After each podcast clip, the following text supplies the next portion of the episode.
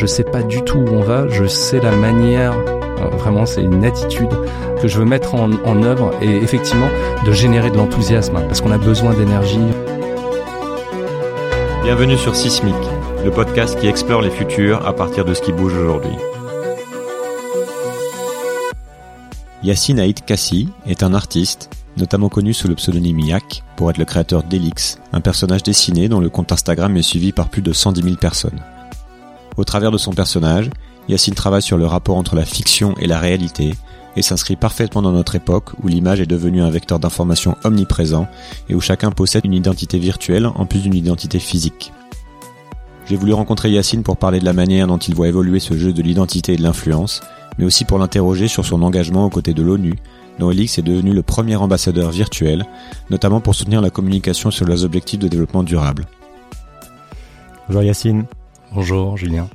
Alors pour moi, c'était important en fait d'aller chercher le point de vue de gens, de gens comme toi, d'artistes, sur euh, le point de vue sur le monde et sur le futur, parce que l'art ouvre toujours des portes et propose des angles auxquels on s'attend pas. Et euh, notamment en venant titiller les émotions, les perceptions, là où on a tendance à faire appel euh, souvent à notre à notre raison. enfin bref, on a besoin de créativité, à mon sens, pour pour penser le monde d'après. On va donc utiliser ton parcours pour essayer d'ouvrir des nouvelles portes. Est-ce que tu peux commencer par te présenter tout simplement? Euh, mon parcours à moi, il croise euh, celui du, digital. Hein. C'est euh, les, les, arts déco de Paris dans les années 90, l'émergence de ce qu'on appelait à ce moment-là encore le multimédia à travers des, des expériences dans, dans des, des, des, titres en fait qui étaient qui étaient fermés, qui contenaient de la mémoire, des CD-ROM, DVD-ROM du Louvre, etc. Et à partir de, de 2000, une expérimentation plus euh, plus impliqué en fait, on va dire dans le dans le digital, avec euh, la création d'un groupe qui s'appelle qui s'appelait Electronic Shadow, donc l'ombre électronique. On est en 2000. Euh, L'idée est de de s'interroger et de d'inviter le public à réfléchir sur sa relation à sa propre transformation dans l'ère digitale qui est en train de d'émerger à ce moment-là pour remettre le contexte, en 2000, euh, Matrix est sorti en 99. On, on a une espèce de dichotomie entre un monde réel, un monde virtuel. Et les choses se, euh, se présentent un peu de cette façon-là. Et, et moi, j'ai plutôt tendance à réfléchir euh, plutôt à une relation entre la fiction et la réalité. Et en fait, avec Electronic Shadow, on met en scène des fictions euh, dans des installations, dans des espaces euh, physiques euh, qui sont animés d'images. En fait, on a inventé ce qui s'appelle le mapping vidéo en 2003. C'était les premières expérimentations, parce que j'ai travaillé avec une, une architecte à ce moment-là, d'espaces, d'images mises en espace interactives. Euh, qui a été très popularisé après, notamment la fin des années 2000, euh, qu'on a vu un peu partout. C'est cette techno. Absolument. On, projette sur des bâtiments, par exemple. Euh, voilà, après sur des bâtiments, et ça, c'est devenu un petit peu ces, ces, ces feux d'artifice digitaux. L'idée là, c'était vraiment de, de, créer des espaces dans lesquels on pouvait avoir une relation physique, pas simplement de regarder quelque chose de plus grand que soi, mais vraiment de rentrer dans un espace qui puisse se modifier en fonction de notre de notre présence à travers des installations interactive et poétique, et notamment une installation euh, sur ce sujet-là euh, qui était une, une relecture de l'invention de Morel de Bio Casares. En fait, comment est-ce que euh, la mémoire peut prendre corps et devenir une une vraie une, forme de réalité à laquelle on peut croire. Et toujours en filigrane cette cette réflexion sur le rapport entre la réalité et le et la, fiction, donc euh, l'espace euh, et l'image, la matière et l'immatériel. Euh, et finalement, cette ombre électronique, elle est, elle est survenue. tout le monde en a développé une, sans forcément s'en rendre compte. En 2006, Facebook commence à, à, émerger, les réseaux sociaux commencent à, à prendre une forme de, de, puissance et développer une forme de puissance aussi pour le pour le public. Tu veux dire tout le monde a une, une deuxième identité virtuelle en ligne maintenant, c'est ça? Alors tout le monde déjà a une identité virtuelle avant le digital hein, et c'était ce qui, était représenté en fait par tout l'ensemble des, des datas qui nous concernaient, à commencer par, euh, euh, les données bancaires. Euh, avant Internet, euh, quand on rentrait dans une dans une banque, on donnait son nom euh, au guichetier, il tapait sur son clavier, et puis là, il avait une série de chiffres qui s'affichaient en face de notre nom, et puis il relevait la tête et il nous regardait différemment en fonction du montant qui était affiché en face de notre nom. C'est, vous n'avez pas le même rapport quand vous êtes à découvert et quand vous avez plus 10 ou plus 20 sur sur le compte. Alors ça, c'est la première, c'est la première série de chiffres qui qui nous a défini. Puis évidemment, toutes les données euh, d'ordre médical. Enfin, il y avait déjà en fait euh, l'émergence de cette de ces informations en fait qui nous concernent. Le digital en fait l'a démultiplié parce que les le, le public a pu s'approprier en fait une, une forme de représentation digitale, puisqu'encore une fois, ce double numérique, ce n'est pas nous, hein, c'est c'est c'est une une ombre. Et au-delà de ce qu'on choisit de de partager avec le monde, c'est toutes les métadonnées, c'est-à-dire tout, toutes les informations euh, qu'on génère sans le, sans même le vouloir, simplement en existant. À quelle heure on se connecte, où est-ce qu'on se connecte, quelles sont nos relations avec telle personne, pendant combien de temps on chatte avec euh, tel, un tel ou un tel. Et donc tout cette, cette, ce nuage en fait de, de, données qui génère cette, euh, cette ombre électronique et qui a créé les conditions euh, ben de l'émergence de mon projet suivant qui s'est appelé Elix. Alors, on peut peut-être enchaîner. Euh, je pense que ça sera intéressant de revenir justement sur cette notion de double identité, mais on va continuer sur ton parcours. Euh, c'est quoi Elix? Est-ce que tu peux nous en parler brièvement? Comment comment ça t'est venu? Quelle a été l'inspiration de départ? Et puis rapidement où est-ce que ça en est aujourd'hui? Alors, euh, euh, je vais essayer de le faire, euh, le faire court, mais on a, le temps, on a le temps. Y a, en fait, il y a, et puis surtout, je vais peut-être raconter les choses qui sont pas pas directement visibles parce que tout un chacun en tapant Elix sur Google peut peut trouver pas mal de choses. Euh, bah, Elix c'est déjà il, il, il, il apparaît sur une page blanche, un feutre contre contre cette page blanche, dans un moment où, à titre personnel, j'ai une saturation du, du numérique et euh, où j'ai besoin de revenir une sorte de, de, de, de retour à l'essentiel.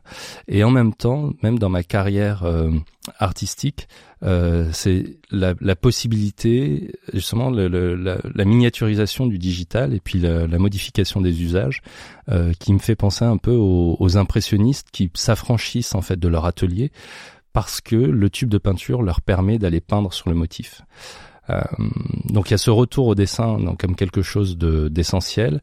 Et puis euh, Elix pas que du dessin, c'est la mise en scène du dessin dans, le, dans la réalité. C'est cette forme de réalité augmentée euh, euh, low tech. Donc Elix c'est un petit personnage. Pour repréciser, c'est un petit personnage que tu as que tu as créé et que tu as décidé ensuite de diffuser. C'est ça? C'est un petit. Voilà, Elix c'est en fait un, un personnage dessiné avec le minimum de traits Enfin, ça c'est mon algorithme en fait, c'est comment avec le minimum de traits produire le maximum d'expression ou d'émotion.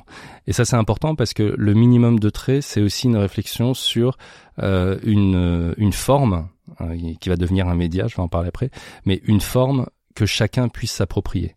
Euh, et la décaractérisation d'un personnage, c'est-à-dire quand on construit un personnage de fiction, on a tendance à le caractériser, on prend une page blanche, on dit est-ce que c'est un homme, est-ce que c'est une femme, euh, quelle taille il fait, quel âge il quel est son métier, euh, quelles sont ses relations avec les autres, euh, est-ce qu'il est riche, est-ce qu'il est pauvre, quelle langue il parle, etc. On, fait une espèce de, carte de données d'un personnage qui devient ensuite réel, on en raconte une histoire. D'ailleurs, des personnages de fiction qui sont inspirés de la réalité, des personnages de fiction qui sont inspiré de la mythologie, etc. Elix, c'est un personnage de fiction qui est décaractérisé. C'est-à-dire qu'il n'est pas autre chose qu'un dessin, et son identité est d'être un dessin. C'est pas la représentation dessinée d'un être humain, c'est la représentation dessinée d'un dessin, qui reste un dessin, mais à qui on donne vie, et ça c'est encore une, autre histoire. Ensuite, en décaractérisant, ben, on enlève tout ce qui peut être caractéristique sur un visage le nez, les oreilles, les cheveux, euh, tout ce qui peut permettre de, de lui donner un, un, cadre précis. Donc il reste ses yeux, sa bouche. Euh, le corps, pareil, qui est réduit à sa plus simple expression. Donc c'est pour ça que souvent on le compare à un bonhomme bâton, mais en vérité, il a des, il a des, il a des euh, des proportions euh, humaines et, et, une espèce de, de, de souplesse qui fait qu'il peut faire un peu tous les mouvements, même des mouvements que nous on peut pas faire. Et puis ces trois points communs que partagent ben, tous les êtres humains sur la planète. Euh, le premier, ben, c'est le, le dessin, c'est-à-dire que tout le monde, à un moment ou à un autre, s'est exprimé par le dessin, en général à l'enfance et c'est une forme de communication, c'est un média, c'est un langage, c'est une façon d'exprimer le monde. D'ailleurs, les premiers éléments de langage euh, qui nous viennent de l'histoire des civilisations sont des dessins, sont les les, les, les, les impressions, les grottes dans les grottes préhistoriques, etc. sont des dessins, c'est des façons de mmh. raconter le monde. Donc ça, c'est la première chose. Deuxième chose, justement, c'est l'enfance, parce que tout le monde a été enfant et tout le monde garde en fait une espèce de connexion avec ce moment magique de l'enfance où tout est nouveau. Et ça, c'est un, truc qui est assez singulier. C'est euh, cette phrase de Einstein que j'aime beaucoup, que je cite souvent. C'est il y a deux façons de voir le monde. Soit rien n'est magique, soit tout est magique. Et pour Elix, clairement, tout est magique. Comme un enfant à qui on montre pour la première fois euh, une vache ou, euh, ou un train ou n'importe quoi qui nous paraît après anodin parce qu'on s'habitue, on finit par s'habituer. Pour lui, il ne s'habitue pas. Tout est potentiellement merveilleux. Et le troisième point commun, euh, c'est ce qui le caractérise, c'est son sourire, en fait. Euh, chacun a euh, dans son visage les 17 muscles qui permettent de sourire et on peut sourire à un Indonésien sans parler un mot de sa langue, sans avoir la moindre relation avec lui, il va quand même se passer quelque chose qui est de l'ordre du langage. Donc avec ces trois points communs, j'ai créé cette forme et dont la simplicité permettait de réagir à la complexité de la réalité derrière lui, de le dessiner dans un petit dans un petit carnet que je mettais en scène dans la photographie, donc dans la réalité. C'est pour expliquer en fait, il y, y, a beaucoup de, t'as fait beaucoup de travail autour de la superposition de entre le, le, dessin qui est sur le carnet que tu prends en photo. oui, c'est ça, c'est une espèce d'anamorphose, c'est-à-dire je vais dessiner dans le carnet euh, une situation qui va se poursuivre dans la réalité qui est derrière, mais derrière ça peut être à 5 mètres, à 10 mm. mètres, à, à 50, à 200 mètres, euh, Elix qui danse sur le sur le sur la pointe de la Tour Eiffel. Bon, voilà, c'est des, des, choses comme ça où en fait je joue avec la perspective.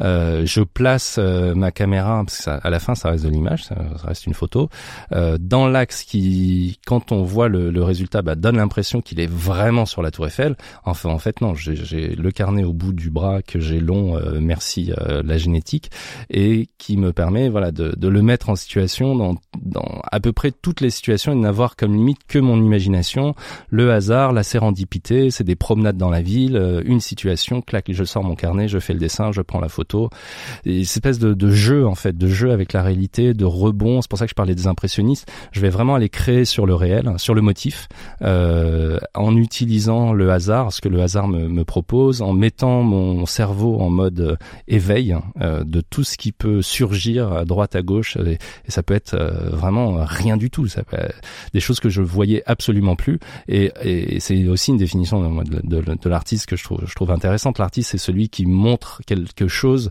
qui est là mais qu'on ne voit pas tant qu'on ne le montre pas. Et Lix c'est vraiment ça. Il va il va mettre l'accent sur euh, des situations, des euh, des possibles, des possibilités qui n'existent que parce qu'il les montre euh, et, qui leur redonne de l'importance. Mais à partir de vraiment de rien, c'est-à-dire que le, le début d'Elix, c'est un carnet de quelques euros, un feutre et un smartphone. Euh, qui permet à la fois de prendre la photo et de la et de la diffuser. Donc c'est vraiment du du, du low tech euh, mais qui est planté dans une logique euh, digitale, à savoir que justement l'émergence de ces ombres électroniques permettent à un dessin qui reste un dessin de devenir un personnage à part entière et que les gens puissent projeter en lui quelque chose qui est de l'ordre du vivant. Elix aujourd'hui est devenu euh, le premier ambassadeur virtuel des Nations Unies, c'est ça? C'est ça, exact. Euh, en, en, 2015. Oui. Est-ce que tu peux nous raconter qu'en fait comment, comment ça s'est fait? Comment l'ONU est venue à te, te proposer ça En fait, tu avais déjà une forme d'engagement? Tu as fait prendre une certaine forme d'engagement à Elix Alors oui, ça c'est c'est bon, c'est la suite de cette histoire en fait sur le sur le double numérique parce que il est vraiment ambassadeur virtuel des Nations Unies. Donc c'est un, poste qui n'existait pas. Enfin c'est même pas un poste, c'est un titre, mais qui n'existait pas avant avant avant l'X. Euh, et ce qui s'est passé, c'est effectivement cette recherche d'universalité, de langage non verbal, euh, de bienveillance, a, a, fait que oui, forcément, moi je me j'étais euh, bah, j'ai un engagement personnel, mais qui, qui ne transparaissait pas forcément dans le travail d'Elix, ou alors qui a trans qui, qui a qui a qui a qui a transpiré sans que je m'en rende compte.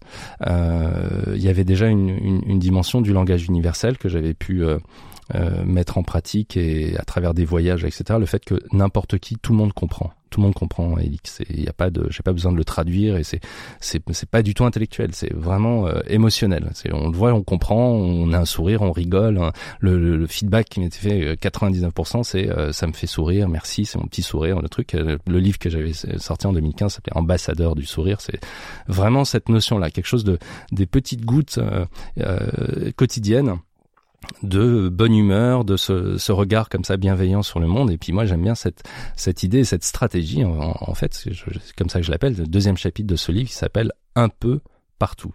C'est-à-dire que c'est un petit peu, mais partout, mais un peu. Il n'a pas vocation, il veut pas tirer les headlines, il veut pas. C'est vraiment le, le, le, le petit euh, euh, petit truc dans la dans la marge euh, qui que peut-être on voit pas et quand on le voit, on, on, on le note.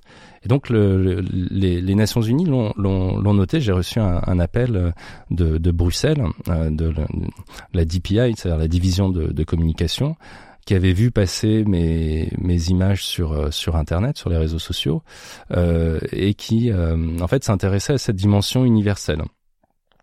Et quand les Nations Unies m'appellent, moi j'ai déjà sur mon bureau un dossier que j'avais préparé pour l'UNICEF en me disant ça serait intéressant de faire quelque chose avec des enfants du monde entier qui peuvent utiliser le même personnage, que ce soit un tiers comme ça, et de leur montrer qu'un japonais peut avoir dans la main la même chose qu'un colombien euh, ou qu'un euh, qu'un ivoirien.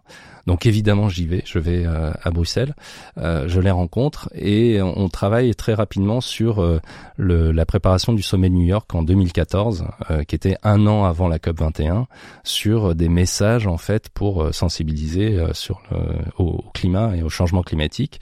Et c'était déjà des sujets sur lesquels tu t'étais un peu positionné oui, oui, oui, oui j'avais déjà Enfin, je, je, enfin, les, les sujets m'intéressaient et je, je, je m'impliquais sur le sujet, mais euh, à ce stade-là, en 2014, euh, non, je crois que c'était vraiment les, les, les, premières communications euh, vraiment entre guillemets engagées euh, d'Elix. Il faudrait que je regarde, mais il me semble que à ce à ce niveau-là, oui. Et puis euh, au niveau de, des Nations Unies, ce qui ce qui est passé, c'est que ça a atterri sur le sur l'intranet de l'ONU.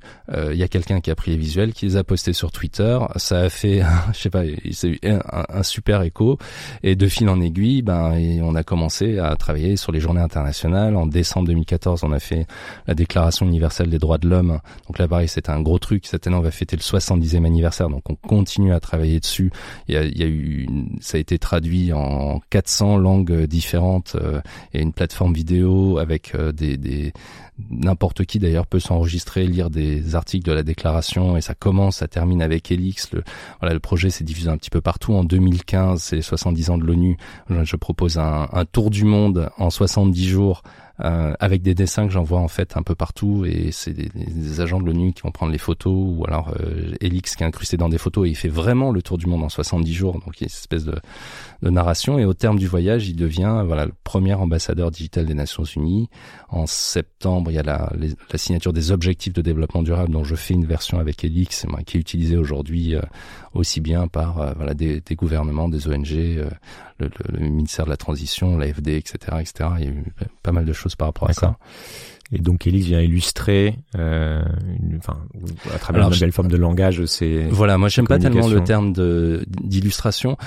Il y a une, il y a une notion effectivement, il va, il va expliquer, c'est-à-dire qu'il va rendre tangible des choses qui sont qui sont parfois complexes et, et donner un repère visuel. C'est-à-dire c'est du langage, hein, c'est toujours du langage. C'est-à-dire que quand on le voit, euh, c'est une porte d'entrée pour quelque chose qui est plus complexe que lui. Ça c'est la le premier aspect. Puis le deuxième aspect super important, c'est il va inclure. C'est-à-dire que quand on voit Elix, on sait qu'on est concerné. C'est pas quelque chose qui s'adresserait à une élite, euh, enfin de gouvernance où on se dit bah, c'est loin de nous euh, ce côté institutionnel. Quand on voit Elix, on sait qu'on est euh, concerné. Donc ça a été, je voudrais rappeler peut-être les, les, les, objectifs justement de développement durable euh, pour en dire deux mots. Donc je cite euh, l'ONU. Les objectifs développement durable, également nommés objectifs mondiaux, sont un appel mondial à agir pour mettre fin à la pauvreté, protéger la planète et faire en sorte que tous les êtres humains vivent égaux dans la paix et la prospérité, en veillant à ne laisser personne de côté.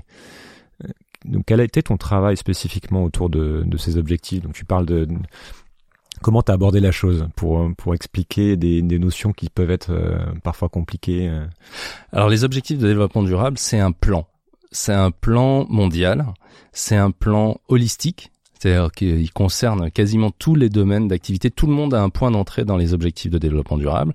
C'est universel. Euh, c'est euh, transverse, c'est-à-dire ça concerne tous les pays, hein, ça, ça concerne, au plan d'avant. Euh, euh. voilà, ça a été signé par les 193 États, mais plus important que ça, c'est que ça, il y a une dimension qui va concerner aussi bien les États que les, les villes, que les entreprises, que les associations, que les citoyens. Et en fait, en vérité, si on regarde bien les ODD, euh, si vous entendez le terme pour la première fois, alors je, je pense que sur ton podcast, euh, les, les, gens sont peut-être plus informés, mais la plupart du temps, euh, en général, sur beaucoup de projets que je fais, les gens entendent le terme pour la première fois. Des ODD, c'est quoi? C'est génial ce truc. Pourquoi est-ce que j'en ai pas entendu parler? Bah en vérité oui, il y a ce truc-là, c'est que les États n'en font pas. On peut pas dire qu'ils en fassent une promotion euh, forcenée et qu'on entende parler euh, aux 20 heures euh, tous les jours. C'est c'est c'est assez compliqué. Donc il y a il y a ce travail évidemment de d'explication, mais malheureusement aujourd'hui ça ça reste ça ça reste dans un dans un contexte de, de, de, de spécialistes, alors que c'est vraiment pas fait pour. C'est fait pour euh, chacun peut s'en emparer et c'est des plans qui appartiennent à tout le monde. Donc moi mon travail c'est ça, c'est essayer d'en faire la, la, la, promotion et de le, le sortir euh, de son de son de son de son prêt euh, et c'est très très difficile parce que évidemment là on se on se heurte au mur euh, de de l'information et au, à ce brouillage à ce bruit de, de, de l'influence. C'est-à-dire que effectivement, c'est pas le sujet le plus important. Il a été signé par les États, hein, donc c'est-à-dire qu'il y a un représentant de la France qui l'a signé, euh, un représentant, je sais pas, de l'Allemagne, des États-Unis, etc. Et pourtant, j'ai jamais entendu ou rarement des politiques utiliser le terme, euh, rappeler notre engagement puisqu'il est signé. oui, ou, des, ou, des, journalistes questionner les politiques. Ou des journalistes, sur, euh, absolument. Où est-ce qu'on en l'état d'avancée Exactement. Et mon, mon, enfin, ce que je pense, ma conviction profonde, c'est au plus les citoyens vont s'en saisir, au plus on va demander des comptes. Et c'est justement pour ne pas avoir à rendre de compte, à mon avis, qu'on en, qu'on en entend aussi peu parler. Alors pour autant, le gouvernement français, là, il vient de lancer une plateforme, parce que je, participe, donc euh, euh, il faut en parler. Enfin, au contraire, chacun doit s'en saisir. Il vient de lancer la, plateforme euh, hier d'ailleurs du, du, du, du, site d'un site internet de la de la réponse française euh, la feuille de route euh, de la feuille de, route absolument de la France pour les pour les ODD et, et donc euh, ça, ça dépend aujourd'hui enfin c'est les, les, équipes qui s'en occupent dépendent du ministère de la transition écologique et solidaire. Euh, je pense effectivement les ODD c'est quelque chose qui est tellement transverse c'est l'égalité homme-femme c'est la fin de la pauvreté c'est euh, plus de de, de fin c'est-à-dire la fin zéro etc l'économie sociale et solidaire en tout cas les l'économie durable pour tous, les énergies renouvelables. Enfin, il y a énormément de sujets qui vont bien au-delà d'un seul ministère et c'est un pilotage qui devrait être euh, à minima au niveau du Premier ministre, voire, euh, voire, du, voire du président. Et, et c'est quelque chose d'assez logique. Donc je pense qu'au plus les citoyens vont se saisir en fait de ces, de ces objectifs, et chacun doit faire sa part. Hein. Il ne s'agit pas de demander à l'État de faire pour nous. Chacun peut faire sa part. C'est juste une grille de lecture pour voir qu'un plan global nous permettrait effectivement à l'horizon de 2030, donc il y a quand même un horizon euh, à court terme, hein, c'est dans, dans 12 ans, euh, de, transformer et, euh, d'agir sur les urgences absolues que sont ben, déjà le, climat, l'océan, et pour le reste de la société d'opérer une transition souhaitable. Tu t'es tu t'es donné comme une de tes missions de d'aider à communiquer sur ces messages, donc au travers notamment de, de, ton art, donc comme le fait aussi euh, Jean-Pierre Beau d'une certaine manière euh, euh, au travers de, de romans ou d'expériences qu'il avait évoquées. Euh, tu as aussi écrit un, un, autre livre il y a deux ans qui est destiné plutôt aux enfants. Euh, oui. Enfin, tu mets de 9 à 99 ans, je crois, mais 999. 999 ans, mais c'est plutôt aux enfants. Qui s'appelle Bienvenue dans ton monde, petit guide positif du futur avec Elix. Euh, Est-ce que tu peux me parler de ce projet? Alors effectivement, c'est un livre pour les enfants euh, à destination des familles, parce que les enfants ils parlent avec leurs parents et que 2030, enfin le, monde de demain, le futur, euh, c'est le, le c'est le, le, monde de, voilà qui est destiné qui est destiné aux enfants. Donc c'est des, des questions qu'on se pose souvent. En fait, je me suis rendu compte que dans dans les rayons pour enfants, il y a il y a très très peu de choses sur le, voire rien, rien du tout sur le, le futur, euh, autre que de la science-fiction. Et il y a de la science-fiction, mais de réfléchir, d'avoir une, une, une, réflexion sur le futur ou de la prospective ou voir euh, quel, euh, ce qu'on, enfin ce qu'on appelle les signaux faibles, c'est-à-dire des, des, des éléments de présent qui mis à l'échelle peuvent changer le monde. Euh, il y a très très peu de choses. Il y a des livres d'histoire, il y a des, des livres euh, voilà sur la nature, sur il y a, plein de, mm. de, de rayons. D'ailleurs, mon livre est difficile à classer. Enfin, quand on le cherche en, en en, librairie, il est parfois en écologie, parfois, enfin, il est un peu difficile à classer. Et Bienvenue dans ton monde, c'est l'idée de faire une espèce de panorama des possibles en partant uniquement de ce qui existe aujourd'hui et mis à l'échelle la manière dont ça peut euh, transformer euh, la société à plein de niveaux différents. Donc c'est 44 thématiques, hein, une déambulation comme ça dans dans les futurs euh, qui passe par euh, les voitures autonomes. Ouais, c'est c'est c'est rigolo parce que j'aurais pu en faire ma, ma, feuille de route justement pour le podcast. Ça recoupe complètement les sujets que tu couvres quasiment la totalité que je vais aborder ou que je veux aborder dans, dans ce podcast, du climat, biodiversité, impression 3D, génétique, robots, blockchain, homme augmenté, enfin des, des sujets qui sont euh, qui sont pas forcément simples, mais plutôt complexes. Donc ça va de la tech, de l'écologie, de l'économie euh, au développement durable. Comment tu as fait cet exercice de synthèse en fait? Euh, C'était ça le plus le plus compliqué. En fait, l'idée de départ, c'est de se dire, ben finalement, ces termes-là et qui sont mon, mon quotidien, réflexion sur euh, sur euh, la, la, prospective et encore une fois vraiment depuis longtemps, parce que l'Electronic Shadow, c'était aussi cette façon de mettre en scène des, des futurs possibles. J'ai l'impression de manipuler ces concepts en permanence et d'avoir du mal à les à les à les partager.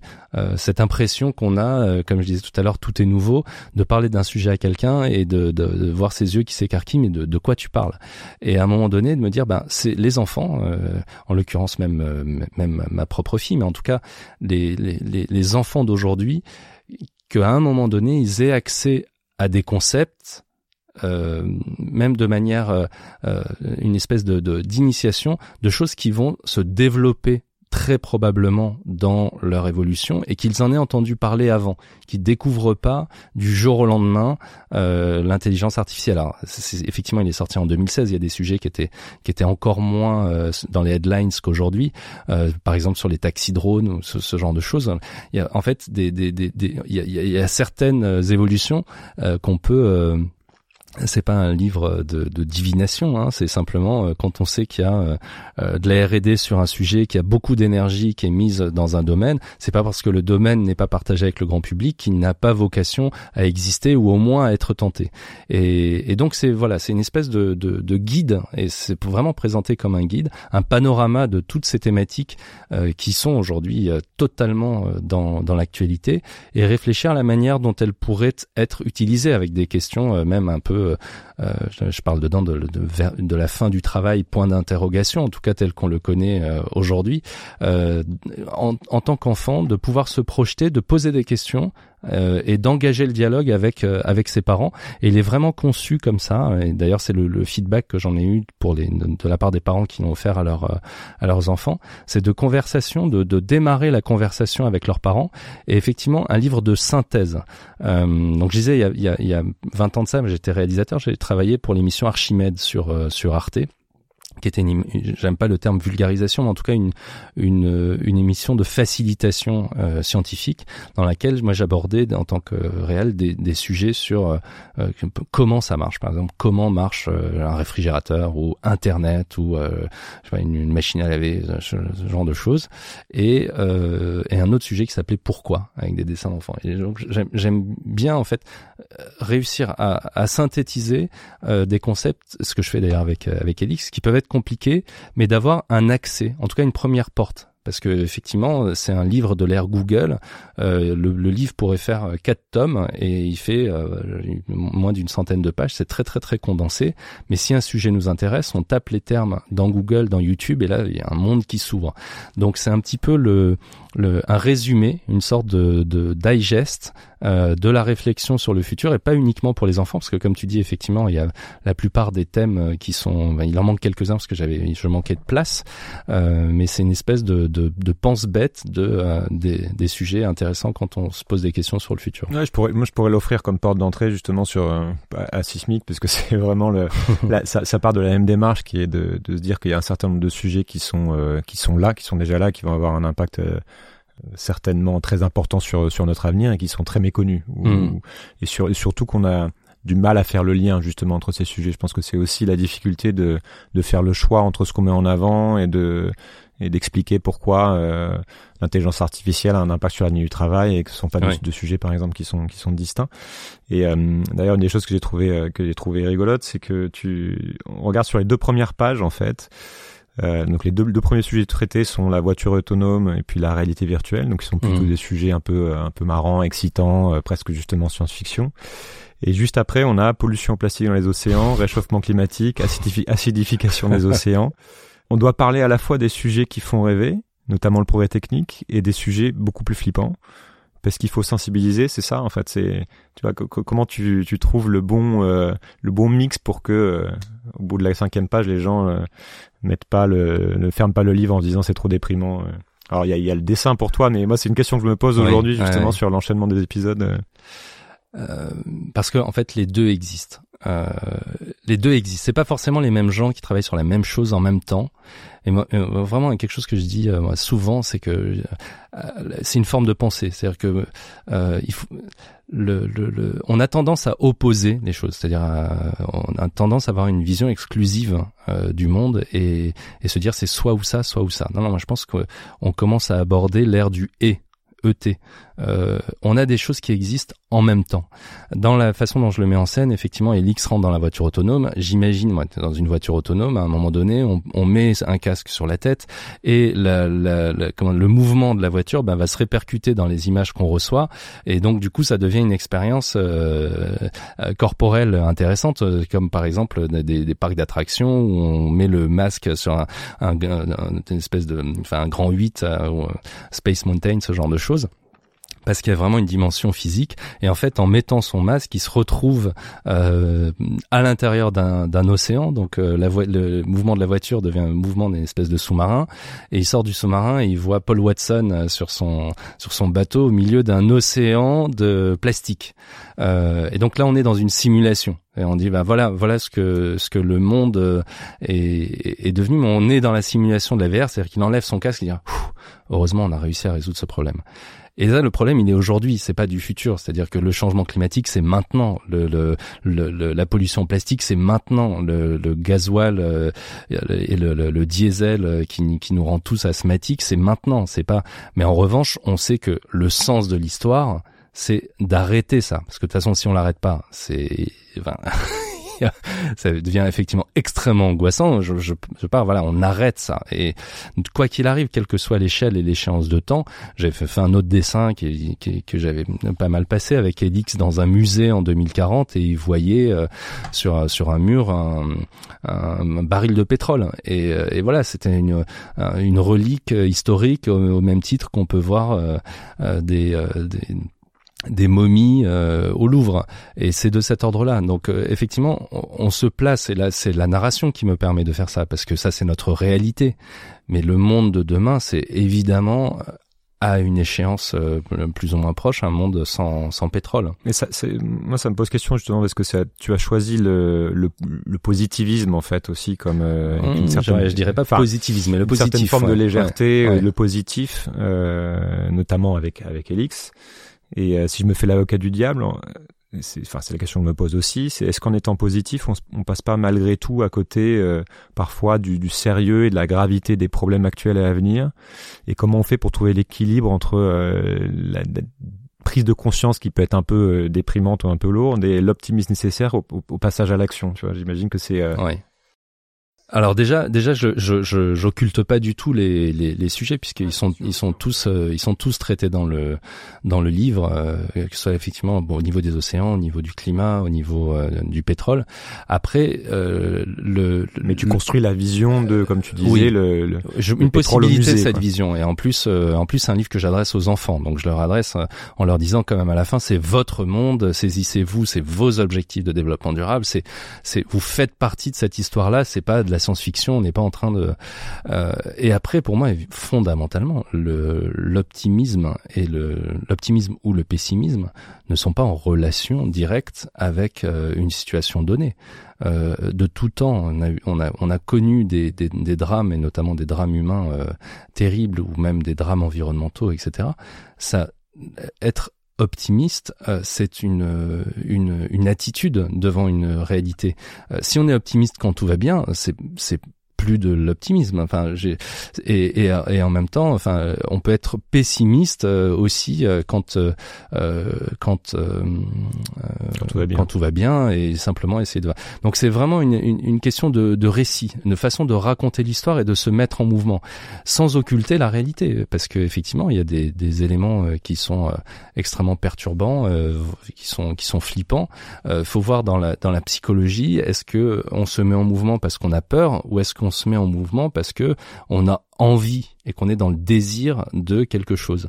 Et de toute façon, il y, a, les deux. On peut être sclérosé aussi par la peur et ne plus rien avoir envie de faire et se dire que de toute façon, euh, perdu pour perdu, on, on va laisser faire et, et partir sur d'autres. Donc ça, ça c'est clairement pas la voie que j'ai que j'ai choisie. Aussi parce que je suis euh, papa euh, et que j'ai une responsabilité devant non seulement ma fille, mais les, la génération qui, euh, qui vient et que je peux pas me résoudre à lui dire que que c'est que c'est fichu.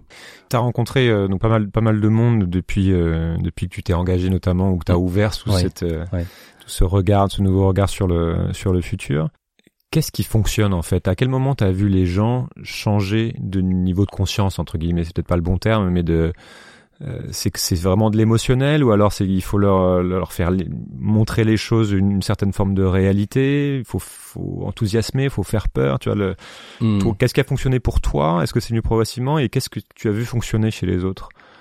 Encore une fois, c'est pareil, il n'y a pas de réponse unique à ça parce que les de, parce que les gens non, non voir qui t'aurait marqué éventuellement. Non, mais c'est très, c'est une question très très importante et qui est liée à pas mal de controverses actuellement parce qu'il y a vraiment des, des façons très très différentes d'aborder la chose et je crois qu'il n'y a pas de euh, encore une fois, je l'ai dit tout à l'heure et je le redis, je peux le redire en boucle sans problème, c'est il n'y a pas de ou euh, il y a du et. Euh, les, les, gens sont différents, ont des histoires différentes, ont des, des appréhensions de la réalité différentes et aussi des psychismes différents qui fait que ce qui fait peur à l'un va peut-être le mettre en route et va complètement terroriser un autre qui va totalement occulter et ne pas écouter. Donc on s'adresse à des publics. On est on est on est on est 9 milliards sur la Terre. C'est 9 milliards d'histoires relativement presque presque. Mais au moment où on écoutera ce ce podcast dans deux ans, on sera 9 milliards je veux dire, on est plusieurs milliards euh, avec des histoires toutes différentes. Il y a des gens qui n'ont absolument aucune idée de euh, il y en a de moins en moins quand même, mais il y a quand même des gens qui arrivent à occulter, ou soit soit par déni, soit par manque total d'informations. Enfin, si on allume, euh, enfin, j'ai plus de, enfin, si on allume la télé, euh, franchement, c'est un autre monde. C'est un, un, monde dans lequel il y a pas ou peu de changements climatiques ou juste de temps en temps aux 20 heures parce que ça fait peur et que euh, du coup mais il suffit qu'il y ait une camionnette qui explose euh, dans un garage et il y a plus de changement climatique ou une coupe du monde. Ou la coupe du monde mais ça c'est c'est génial quoi. C'est du, du, du parce qu'on peut on peut absolument la coupe du monde on peut, en, on peut en parler. Ce qui est absolument fabuleux, c'est que là, c'est justement un grand spectacle de génération de data en temps réel. C'est qu'on peut dire, ben, tel euh, footballeur, il a fait tant de foulées avant de taper dans le ballon, il a respiré 59 fois, et ça donne de la consistance. On arrive à raconter des histoires pendant. Mais le seul truc qui est intéressant, et là aussi, on va arriver au sujet très très important. Pourquoi la, la Coupe du Monde est intéressante? Parce qu'aujourd'hui, c'est l'événement mondial qui réunit la plus grosse concentration d'attention au monde. Tout le monde qui regarde la même chose en même temps. Et aujourd'hui, on est dans une guerre d'attention. Parce que entre le moment où on se lève le matin et le moment où on se couche le soir, on est sollicité dix mille fois par des gens qui sont beaucoup plus puissants que des militants. Hein. C'est la publicité déjà mange ceci, euh, bois cela, euh, euh, achète ceci, achète cela, habille-toi comme ci, habille-toi comme ça, etc. c'est les injonctions. il faut faire ci, il faut faire ça. c'est la politique, hein, les messages politiques. on va donc des, des, des, des, à la fois de l'information, l'information choisie, de l'information subie. Donc on est, on baigne dans un brouhaha de messages d'influence. C'est-à-dire que moi, je veux rien savoir. Je, je passe, à, je me lève le matin, je sors de chez moi, et, et, je suis en permanence comme ça. Il faut imaginer l'influence comme des espèces d'ondes magnétiques qui vont nous tirer plutôt dans un sens, dans un autre, comme ça. Viens ici, viens là, viens là. Et donc, il y a une saturation. Et là-dessus, il y a des gens comme euh, comme moi, comme euh, euh, plein, qui vont en plus à, à dire oui, attention, si vous pouviez éviter de voilà de manger de la viande, ne prenez pas votre voiture. Et donc on, on, on voilà, on, on, est en, en, en compétition euh, dans le dans le média, dans la façon de parler, avec des des, des haut-parleurs gigantesques qui disent tout va bien. mangez ceci, euh, buvez cela euh, avec tous les produits qu'on connaît derrière, avec euh, on va déforester pour tel produit. je parle sans marque, hein, mais chacun est suffisamment malin pour comprendre de ce dont je parle. On va dans un supermarché, bah, c'est un autre monde encore. Si on regarde la composition, en fait, on peut remplacer directement les termes. ce produit est composé de 40% de déforestation, 30% de, de destruction de l'océan, etc. c'est pas très commercial, hein, comme euh, donc euh, donc voilà, on raconte des histoires. Et donc il y a des des, petits euh, des idéalistes hein, au milieu de tout ça dire ah, attention quand même c'est dangereux et il y a autre chose qui est possible donc évidemment il y a un, un enjeu de, de, communication qui est le premier. Donc, qu'est-ce qui marche le mieux? Est-ce que c'est de faire peur? Je sais pas, ça a déjà été essayé. Euh, ça marche pour certains. Il y a eu des films, il y a eu des, euh, je sais pas, Al Gore par exemple. Euh, je pense qu'il a un peu plus de de d'écho de, quand il parle. On l'écoute plus que la, la, la, plupart d'entre nous. Il l'a fait, il l'a déjà fait 50 fois, etc. Est-ce que ça a marché? Force de constater, ça a bougé un peu, oui, ça a renforcé ceux qui y croyaient déjà, ça a pu faire bouger certains. Euh, il y en a d'autres qui sont plus voilà sur le côté positif, les bonnes nouvelles, euh, le côté voilà il faut se mettre en action, tout ce qui est solution, etc. Donc ça marche aussi, ça marche aussi. Pour certains, effectivement, c'est plutôt enthousiasmant. Ça, c'est pas la réponse unique, mais ça peut mettre en mouvement des gens qui vont s'engager à leur niveau dans des associations, qui vont faire leur part du travail, etc. Il n'y a pas de, il y a pas de réponse unique. Toi, Qu'est-ce qui t'a mis en marche? Qu'est-ce qui t'a euh, Est-ce qu'il y a eu un déclic ou c'est vraiment progressif euh, cette prise de conscience? Non, moi je suis un vieil écolo euh, depuis depuis longtemps, depuis les années 90 et du coup j'ai vu progresser à la fois les enjeux, les, les, les dangers qui étaient déjà annoncés à l'époque, qui ont juste continué, qui ont, voilà, qui progressé.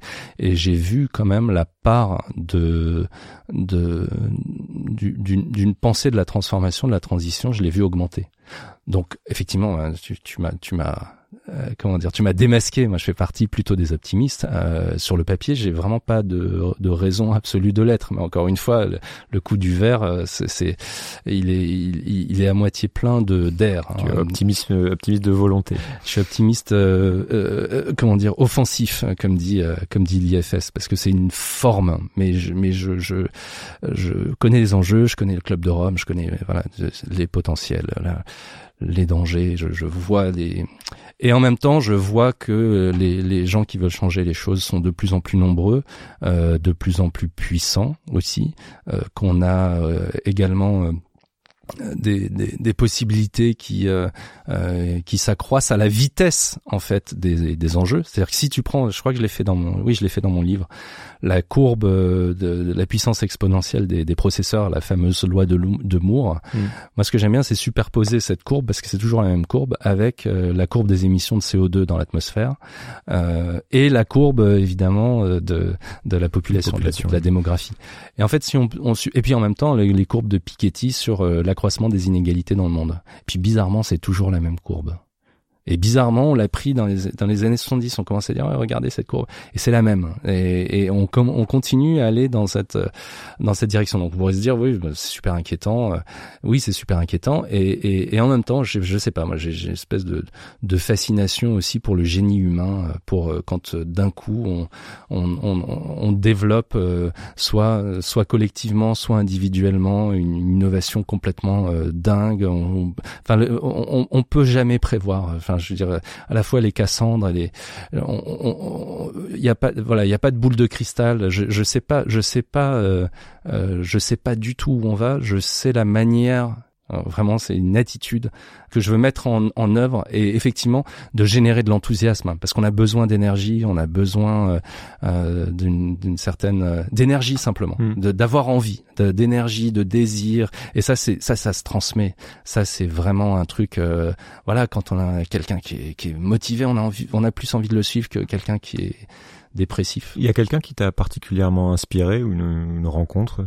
Encore une fois, je reviens sur le fait que tu as tu as vu pas mal de gens. Est-ce que euh, cet enthousiasme ou cette inspiration, tu l'as euh, bah, c'est rencontré chez quelqu'un? Euh, C'est c'est euh, comment dire? C'est plein de gens effectivement euh, différents. C'est pas une une personne en, particulier, et c'est dans des univers différents. C'est vrai que de rencontrer toute cette toute cette communauté, de autour de l'institut des futurs souhaitables, ça a été quelque chose de, de très important pour moi dans ma vie. Ça a vraiment fait écho euh, à des, des comment dire des convictions euh, profondes ça a été euh, de rencontrer des, des personnes au niveau des Nations Unies où, où finalement c'est tout un travail invisible de tout, quelque chose qu'on voit pas des gens qui sont comme ça qui œuvrent pour le bien commun à, à un niveau qu'on soupçonne pas, euh, parce qu'on on voit toujours les États, on voit le Conseil de sécurité qui sclérose tout, etc. Mais derrière, il y a vraiment des gens qui aiment le monde en fait, et qui aiment le qui aiment le commun. Euh, ça peut être euh, des, des gens du, du spectacle euh, ou des ou des artistes ou qui aiment la beauté. Et moi, j'aime beaucoup, j'aime beaucoup beaucoup les, les humoristes. J'aime beaucoup euh, le fait, voilà, comment est-ce qu'on peut créer un impact euh, sur un public et prendre le pouvoir sur euh, ses propres émotions en le faisant rire alors qu'il s'y attend pas du tout. Et je trouve qu'il y a quelque chose qui est hyper puissant, euh, hyper puissant là-dedans. Donc non, non, j'ai la vraiment de la chance à la fois qui fait peut-être écho à cette dimension listique de d'être un vrai caméléon et de pouvoir le matin discuter avec un, un, un, politique et l'après-midi avec un, un développeur euh, qui travaillent sur euh, sur l'intelligence artificielle. Enfin, euh, privilège des artistes. Oui, le côté, le côté caméléon et, escroc entre guillemets, c'est-à-dire qu'on a aussi cette espèce de euh, parce que c'est très compliqué le, le euh, en, en, en 2010, enfin parce que c'est la même chose depuis la nuit des temps. Les artistes c'est toujours compliqué parce qu'on on doit toujours se légitimer. Euh, c'est toujours euh, mais euh, t'es payé pour faire ça. Ben oui, je suis payé pour faire ça. Enfin c'est mais c'est compliqué parce que justement ça c'est la question que me posait mon grand-père quand je j'étais illustrateur pour pour gagner ma vie quand je faisais mes mes études, à me dire, on te paye pour faire ça. Je dis, bah oui, on paye. encore heureux. A des, des dizaines de milliers de lecteurs euh, qui le regardent. Alors, j'étais pas bien payé, mais j'étais, j'étais payé évidemment. C'est normal, c'est du travail. Mais cette espèce de côté de trépalou où le, travail doit forcément être torturé. difficile torturé, etc. Donc pour les pour les artistes, effectivement, sont à la fois des témoins et parfois des acteurs. Et quand ils sont acteurs, c'est très intéressant parce qu'ils peuvent aller à des endroits où on les attend pas et ils sont aussi des citoyens puisqu'on n'est pas que artiste, on est artiste et puis on est aussi euh, citoyen et puis un peu prospectiviste et puis un peu, ben du coup, euh, pouvoir créer des connexions, etc. Et c'est une, une espèce de, de j'ai un copain qui m'appelle euh, que je salue, qui m'appelle multipass.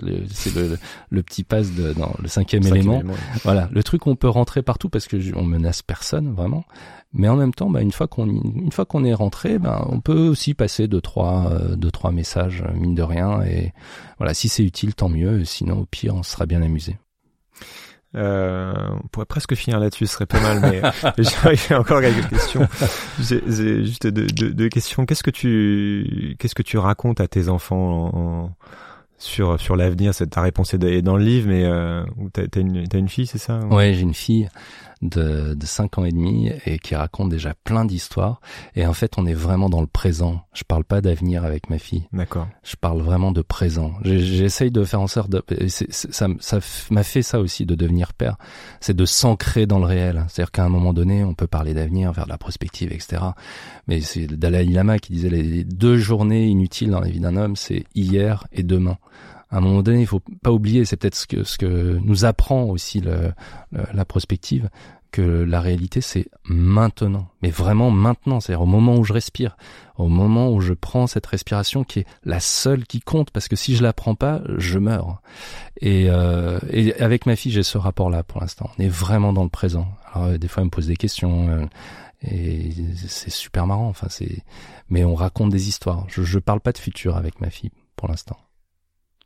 Mais c'est le jour où j'en parlerai, c'est elle, c'est elle qui me posera la question et je, je, je m'amuserai avec elle avec grand plaisir là-dessus. Est-ce que tu veux me donner un conseil, euh, parce que tu as pas mal travaillé sur, euh, sur la notion d'influence, pour toucher les gens de manière utile justement avec ce podcast, tu vois, une, manière de faire, de, des sujets à traiter, un message à faire passer de manière récurrente? Je sais pas si tu as une idée là-dessus. En vérité, tu vas te rendre compte euh, qu'au fin du fin, au fond du fond, c'est la, c'est la question que tout le monde se pose. C'est la question que tout le monde se pose. C'est-à-dire qu'effectivement, si j'ai pas euh, un podcast, euh, une télé, euh, un magazine, un compte Instagram, etc., comment je fais pour toucher les gens? Déjà, déjà, pourquoi on veut les toucher? Est-ce qu'on pense qu'on a quelque chose de supérieur à leur dire? Et probablement la réponse est la réponse est oui, sinon on le ferait pas. Mais en vérité, c'est la, c'est l'unique question finalement. C'est, euh, la, la, la, question qui était posée par euh, par les situationnistes euh, et Guy Debord avec euh, la Société du spectacle. Effectivement, de mettre en scène des spectacles pour parler plus fort que ce qu'on a vraiment à dire. Tu parlais du mondial. Qu'est-ce qu'on raconte avec le avec le mondial? Ou qu'est-ce qu'on dit pas pendant qu'on parle de ça? Et cette question de d'influence et dans dans cette guerre de l'information qui est menée, c'est c'est aujourd'hui quasiment la seule qui compte. les réseaux sociaux pareil, je, disais, c'était différent il y a quatre ans de ce que c'est aujourd'hui, parce qu'aujourd'hui, c'est les algorithmes qui décident de ce que tu vas voir, toi, qui est différent de ce que va voir l'autre et qui va décider de ce qui va être présenté ou non. Donc toi, tu l'impression, euh, euh, parce que justement, on va euh, adresser des canaux, tu vois, un peu cette image des... des de la télécommunication des années 50 avec euh, les opératrices qui mettent les fils en face dans les trous en fonction attendez je, je vous passe machin etc et aujourd'hui les algorithmes c'est ça euh, donc comment on fait et à qui on s'adresse? C'est-à-dire, est-ce qu'on va parler à des gens qui sont déjà convaincus? Et c'est le problème de nos écosystèmes, c'est que on a tendance à parler à des gens qui sont euh, bon, ça, leur, ça, ça, nous fait plaisir et pendant une heure on prend du plaisir, on est content, on a, euh, mais c'est pas, mais c'est pas pour ça qu'on le fait. On le sait très bien. Euh, et donc, quels sont les médias qui font qu'on arrive à toucher. Et ça, c'est le point. C'est pour ça que j'ai créé Elix. Je sais qu'avec Elix, j'ai pu montrer des trucs à ma grand-mère qui l'ont fait sourire. Si je lui parlais de tous les sujets dont on a parlé comme ça, de but en blanc, elle va me dire mais de, quoi tu me parles? Enfin, c'est pas ma vie. Et ça, c'est une façon de le dire. Donc la réflexion sur cette façon de le dire et la stratégie en fait, c'est quelle est ma stratégie d'influence euh, slash communication, ce qu'on veut. Mais comment est-ce que je vais m'adresser? C'est la question que se posent les politiques, c'est la question que se posent les marques, c'est la question que se posent euh, les groupes euh, d'influence, enfin religieux, euh, les médias qu'ils utilisent. Alors euh, on pourrait aller très très largement. Je vais pas mettre le doigt là-dedans, mais mais le, le, le... qu'est-ce qui intéresse Je veux dire, pourquoi tu fais sauter une bombe Tu vas voir l'ensemble des, des télés de la terre qui se mettent dessus? Alors que tu développes un système où potentiellement la guerre de l'attention que tu disais, la guerre de l'attention et de la, tension dans les dans les dans les deux sens. Euh, pourquoi est-ce qu'on choisit de regarder ça? Alors, c'est vraiment en ce moment c'est le sujet qui me passionne parce que je, je parle de fiction. La fiction, c'est la lutte entre le bien et le mal. Ok, c'est, euh, je fais une vraiment, c'est, très très manichéen. Hein. Je, je m'en excuse. Hein. C'est vraiment pour simplifier. Et je prends notamment les films hollywoodiens, le bien, le mal. Et le film, il, les films qui se terminent bien, 80% des cas. Sinon, c'est écrit dans l'officiel. On voit, il y a écrit drame. Ça veut dire que peut-être ça va peut-être pas se finir bien, mais on sait à l'avance. Donc on va en connaissance de cause. Donc le film qui se finit bien, en fait, on s'en fiche complètement de ce qui se passe après. Et pour moi, ce qui m'intéresse euh, en tant que narrateur, et justement, si on essaye d'aller vers un, futur souhaitable, c'est qu'est-ce qui se passe quand le à la fin du film, après, ça se termine bien, et après? Tu vois, Star Wars, j'adore cet exemple. Euh, trois films, trilogie. C'est déjà c'est la guerre des étoiles. C'est pas la paix des étoiles. Hein, c'est la guerre des étoiles. Euh, trois films de guerre, super d'ailleurs. Moi, ça nourrit mon enfance. Enfin, je suis pas du tout. Euh, ça nourrit euh, toute une génération. Et à la fin, ça se finit bien. Et puis pendant cinq minutes, t'as des feux d'artifice, des petits oursons et qui sont dans. On a gagné, super. Le, le mal est vaincu. Et moi, j'ai bien envie de savoir, mais ok, mais c'est quoi le bien? Comment vous organisez après ça Vous avez toutes ces races, toutes ces planètes. Comment C'est quoi la suite? Parce que ça, j'adorerais le voir. Et là, il n'y a pas un seul producteur qui met un euro là-dessus. Non, non, on va refaire une trilogie, mais ça commence, mais exactement pareil, parce qu'en fait, le bien, il s'est, le mal s'est reconstitué, et on va refaire. Et je peux te, le, le, le dernier film va sortir euh, l'année prochaine, et le bien va gagner. Ok, mais entre les deux, il se passe mais comment ils s'organisent entre Est-ce qu'on pourrait pas savoir à partir du bien comment on va vers le mieux, comment on va vers le vers le voilà le bien commun? Et, et ça c'est vraiment le grand enjeu qui euh, qui m'intéresse. Si on arrive à intéresser les gens à ça, euh, franchement, on aura fait un truc euh, chouette. Merci beaucoup Yacine. Merci à toi, avec plaisir. Si vous voulez en savoir plus sur les thèmes discutés, vous pouvez vous rendre sur le site sismic.fr ou sur les comptes Facebook et Instagram du podcast. Si vous avez aimé, vous pouvez laisser une note et un commentaire sur iTunes et Apple Podcast et surtout écouter les autres épisodes déjà disponibles sur le site, toutes les applications de podcast, Deezer et Spotify. Et si vous ne l'avez pas encore fait, je vous invite à écouter l'épisode 6 avec Jean-Pierre Gou, un autre artiste engagé. À très vite sur Sismic.